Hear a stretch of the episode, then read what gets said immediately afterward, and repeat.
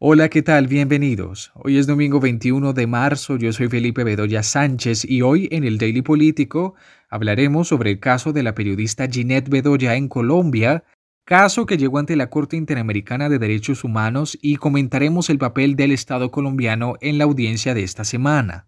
También hablaremos sobre la crisis humanitaria que se vive en la frontera entre México y Estados Unidos bajo la administración de Joe Biden y el viraje en la política migratoria del país.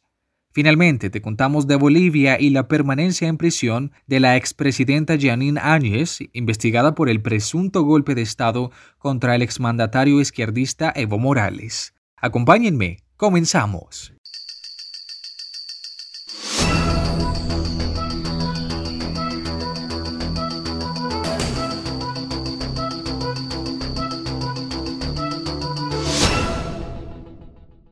El lunes pasado, Camilo Gómez, director de la Agencia Nacional de Defensa Jurídica del Estado en Colombia, se levantó de la audiencia pública virtual en la Corte Interamericana de Derechos Humanos en la que se buscaba establecer la responsabilidad del Estado colombiano en el caso de la periodista Ginette Bedoya, quien fue secuestrada, torturada y violada por paramilitares en el año 2000 mientras realizaba una investigación en la cárcel La Modelo de Bogotá. El representante del Estado se retiró y optó por recusar a los magistrados encargados de determinar su responsabilidad en el contexto de sus obligaciones para proteger a la periodista. Esto fue lo que dijo en parte antes de retirarse. La cortesía y la solidaridad son bienvenidos, pero el prejuzgamiento expresado en las preguntas de los jueces no puede ser aceptado por el Estado. Aquí todos los magistrados, excepto el magistrado Biogrossi, han expresado preguntas que prejuzgan y opiniones que le muestran a Colombia que existe una opinión formada del caso sin siquiera oír en esta audiencia lo que Colombia tiene por decir. El inicio de la audiencia fue recibida con amplias expectativas, pero había quedado en suspenso después de la acción sin precedentes de Colombia, que alegó, como escuchamos, que las preguntas indicaban prejuzgamiento y tildó de sesgados a los jueces. La Fundación para la Libertad de Prensa, FLIP, que acompaña el caso, consideró esto, y abro comillas, la actitud del Estado demuestra la desidia contra las víctimas de violencia sexual en el conflicto armado y niega espacios dignos para acceder a la justicia, cierro comillas. Además, sostiene que sus actuaciones hacían parte de una estrategia para deslegitimar a la Corte y resultaba en un nuevo intento de silenciar a la periodista Ginette Bedoya. La Comisión Interamericana de Derechos Humanos remitió su caso a la Corte Interamericana de Derechos Humanos en el año 2019 por considerar que el Estado colombiano incumplió las recomendaciones que le había hecho de investigar lo ocurrido y adoptar medidas de no repetición, protección, prevención y reparación por los daños. Para la comisión el Estado conocía el riesgo que corría Bedoya, pero no actuó para protegerla. En la noche del miércoles de esta semana que pasó, la Corte Interamericana se pronunció frente al caso en relación con el incidente de recusación planteado por el Estado colombiano y resolvió declarar improcedente la recusación y también la solicitud del Estado de excluir del expediente internacional aquellas preguntas formuladas por los jueces y la jueza que dieron lugar a la solicitud de recusación. Por supuesto, cabe la pregunta de qué implica en términos procesales este precedente que deja Colombia y qué tan legítima fue esta estrategia. Para conocer qué sigue en este proceso, hablamos con María Adelaida Ceballos Bedoya. Ella es abogada, investigadora sobre asuntos de profesión jurídica y género, magíster en sociología y candidata a doctora de la Universidad de McGill en Montreal. En mi opinión y en la de muchos defensores de derechos humanos nacionales e internacionales, el comportamiento del Estado colombiano no tenía sustento en términos jurídicos porque eh, no había prueba alguna de que la Corte estuviera violando las garantías procesales de ninguna de las partes. Pero sobre todo fue un comportamiento profundamente ofensivo. Eh, fue un comportamiento revictimizante ante una mujer que ha llegado a las instancias internacionales justamente porque por décadas las autoridades colombianas se han negado a escuchar sus reclamos de justicia em, y han sido flagrantemente incapaces de reconocer el dolor de una vida destrozada por la guerra. Al levantarse de la mesa, el Estado colombiano estaba repitiendo esta conducta histórica. Es decir, se estaba negando a escuchar y a reconocer cuando menos el dolor inconmensurable de la víctima eh, que tenía enfrente. Esta misma semana la Corte Internacional de Derechos Humanos decidió rechazar las recusaciones y demás solicitudes argumentando que las manifestaciones de solidaridad no podían ser consideradas como indicios de parcialidad, eh, pues al contrario, ese tipo de manifestaciones son parte del protocolo que debe seguir la Corte en casos de violencia sexual. Eh, en términos procesales, eh, se espera que ahora el juicio siga su curso, pero es difícil prever el efecto que los hechos de esta semana tendrán de ahora en adelante. Para algunos, y me incluyo, los magistrados pueden haber quedado predispuestos en contra del Estado colombiano, em, pues em, su comportamiento hasta ahora puede ser interpretado como un menosprecio por las víctimas y por la integridad de la Corte. Para otros, en cambio, las recusaciones del Estado colombiano pueden tener efectos perversos, puesto que los magistrados evitarán manifestar su empatía con la víctima para así reforzar aún más su imagen de imparcialidad. La periodista Ginette Bedoya, luego de lo ocurrido en la audiencia del lunes, se refirió a los hechos en Twitter y dijo, abro comillas, los criminales me han querido silenciar todos estos años y el Estado hoy pretende hacer lo mismo. Retirarse del juicio ante la Corte demuestra que no tiene la más mínima intención de que haya justicia en mi caso y en los casos de violencia sexual. Cierro comillas. La FLIP, entidad que acompaña este caso, también dijo en un comunicado que los comentarios de los magistrados fueron dignificantes y oportunos en la medida que acababan de escuchar el valiente testimonio de una sobreviviente de graves violaciones a los derechos humanos, pero que de ninguna manera prejuzgaron sobre la responsabilidad del Estado tal y como alega la defensa.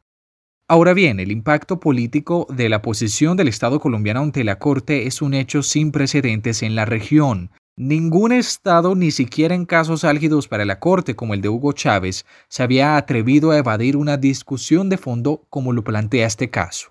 Este precedente deja en evidencia una actitud gubernamental que muchos declaran es generalizada y revictimizante para las mujeres que son víctimas de violencia sexual en Colombia. Sobre esto, María Adelaida también nos comentó lo siguiente. Más allá de lo que ocurra en el juicio, vale decir que el caso de Ginette Bedoya ante la Corte ha tenido y tendrá efectos sociopolíticos muy significativos. Por ejemplo, eh, el caso de Bedoya Lima ha reabierto el debate sobre la necesidad de que la Jurisdicción Especial para la Paz abra un macrocaso sobre violencia sexual, em, considerando que este ha sido un delito que ha sido perpetrado sistemáticamente por todos los actores del conflicto armado. Eh, más aún, el caso de Ginette Bedoya ha puesto a recircular cifras sobre los altísimos niveles de impunidad que tiene Colombia en materia de violencia sexual. Em, y la actitud del Estado colombiano esta semana de alguna manera nos explica cuáles han sido las conductas y las estrategias que le han permitido a Colombia perpetuar esa impunidad, eh, incluso ante el grito valiente de mujeres como Ginette Bedoya Lima. Sin duda este caso no solamente busca que Ginette Bedoya sea reparada, sino que se establezca una respuesta fuerte y determinante frente al trato que deben dar las instituciones de Colombia a los casos de violencia sexual en el país. La expresidenta interina de Bolivia, Janine Áñez, fue la semana pasada aprendida en un operativo encabezado por el comandante general de la Policía Boliviana bajo acusaciones de sedición, terrorismo y conspiración. Su arresto se produce luego de la aprehensión de los exministros transitorios Álvaro Coimbra, ministro de Justicia, y Álvaro Rodríguez Guzmán de Energía. Tras una audiencia virtual, la justicia boliviana decidió enviar tanto a la expresidenta como a sus exministros a prisión preventiva durante cuatro meses, después de que la fiscalía lo solicitara por riesgo de fuga. Tras las rejas, la expresidenta se pronunció absolutamente arbitrario, ya lo he manifestado, porque esto es pretender criminalizar el hecho de que nosotros eh, pacificamos el país en su momento con un golpe de Estado, es decir, que la sucesión constitucional ahora no tendría ninguna validez y yo lamento tantísimo porque se menoscaba nuestro Estado de Derecho. Yo tengo privilegios, le guste o no le guste a Evo Morales y tendría que ser acusada en un caso de corte. Los arrestos marcaron una escalada de hostilidades entre el actual Ejecutivo de izquierda y la oposición más conservadora y provocó una gran polémica política en el país. Un documento señala que estas detenciones enmarcan en una supuesta conspiración para llevar a cabo un presunto golpe de Estado desde el 21 de octubre del año 2019, tres días después de las elecciones presidenciales calificadas de fraudulentas en favor del expresidente izquierdista Evo Morales, que tras 14 años en el poder buscaba un cuarto mandato. Tras estas detenciones, la Comisión Interamericana de Derechos Humanos de la OEA dijo en Twitter que urge al Estado de Bolivia respetar los estándares interamericanos sobre garantías judiciales, independencia y protección judicial.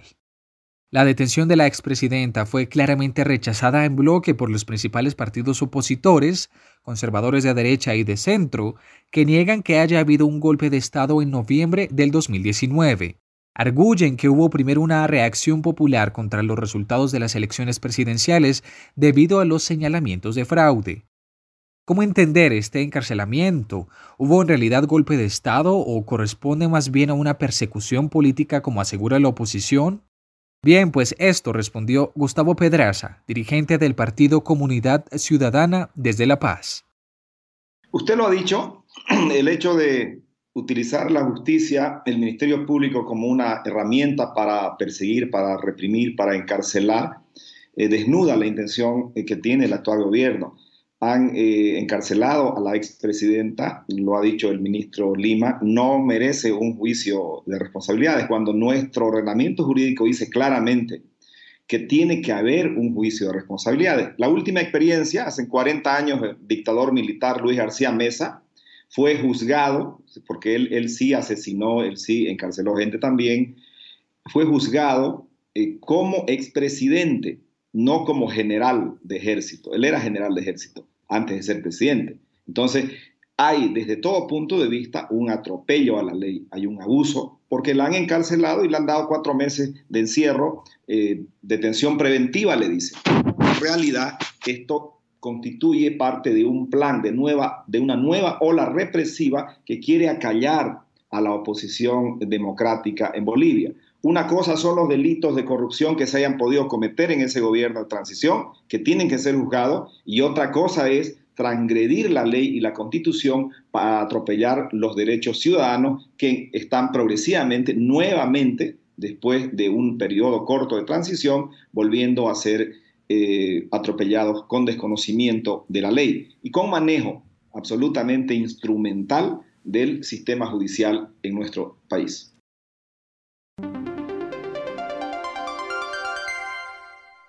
Desde que Joe Biden llegó al gobierno de Estados Unidos, la política migratoria del país viró para dejar atrás algunas de las medidas más restrictivas de Donald Trump.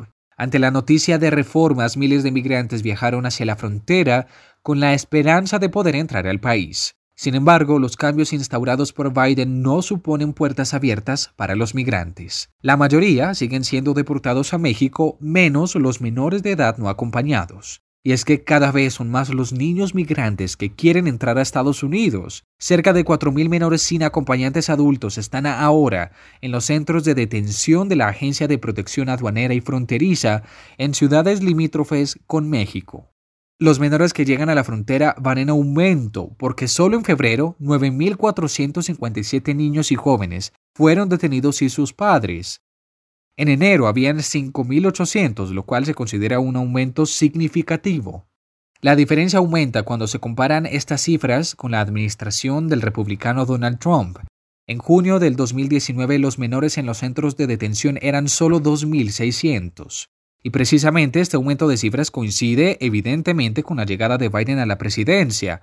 El demócrata mandó un mensaje al mundo desde la Casa Blanca a través de la revocatoria de las leyes migratorias más duras instauradas por Trump y aseguró que volvería a ser un país de asilo. Solo el primer día del gobierno de Biden, el 20 de enero, el Departamento de Seguridad Nacional anunció dos cambios importantes en la política migratoria de Estados Unidos. El primero era una pausa de 100 días en las deportaciones para algunos inmigrantes indocumentados. El segundo, que los solicitantes de asilo no iban a ser parte de la política de Trump Remained in México, quedarse en México en inglés, una política que deportaba al país latinoamericano a cualquier inmigrante, incluyendo a los niños, mientras esperaban la primera audiencia en una corte en Estados Unidos para presentar su caso de asilo.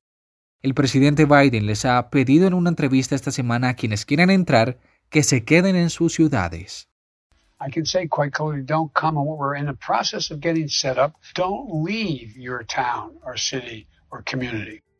La crisis migratoria no solo tiene dimensiones humanitarias, sino que también ha llegado a tomar tintes políticos.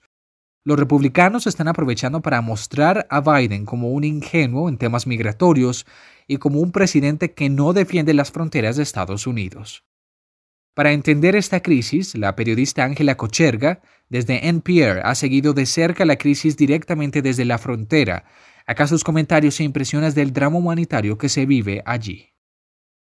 La mayoría vienen de Centroamérica buscando asilo político. Lo más preocupante son los adolescentes y niños pequeños cruzando la frontera solos. Llegan alrededor 400 menores no acompañados por día, por día a esta frontera. Y más de 4.000 están en la custodia de la patrulla fronteriza en muchos casos amontonados en instalaciones que parecen celdas de detención y obviamente no adecuados para niños. La administración Biden está buscando la manera de trasladar estos niños a albergues del Departamento de Salud y Servicios lo más rápido posible. Y luego se buscará un familiar en Estados Unidos, como muchos de, muchos de estos niños vienen para reunirse con algún pariente. Ahora el Congreso empieza a gestionar una de las reformas migratorias de Biden que le daría ciudadanía a más de 11 millones de migrantes indocumentados. Bien, y hasta aquí la información por esta semana. Nos encontramos próximamente con más en el Daily Político. Yo soy Felipe Bedoya Sánchez. Feliz domingo para todos.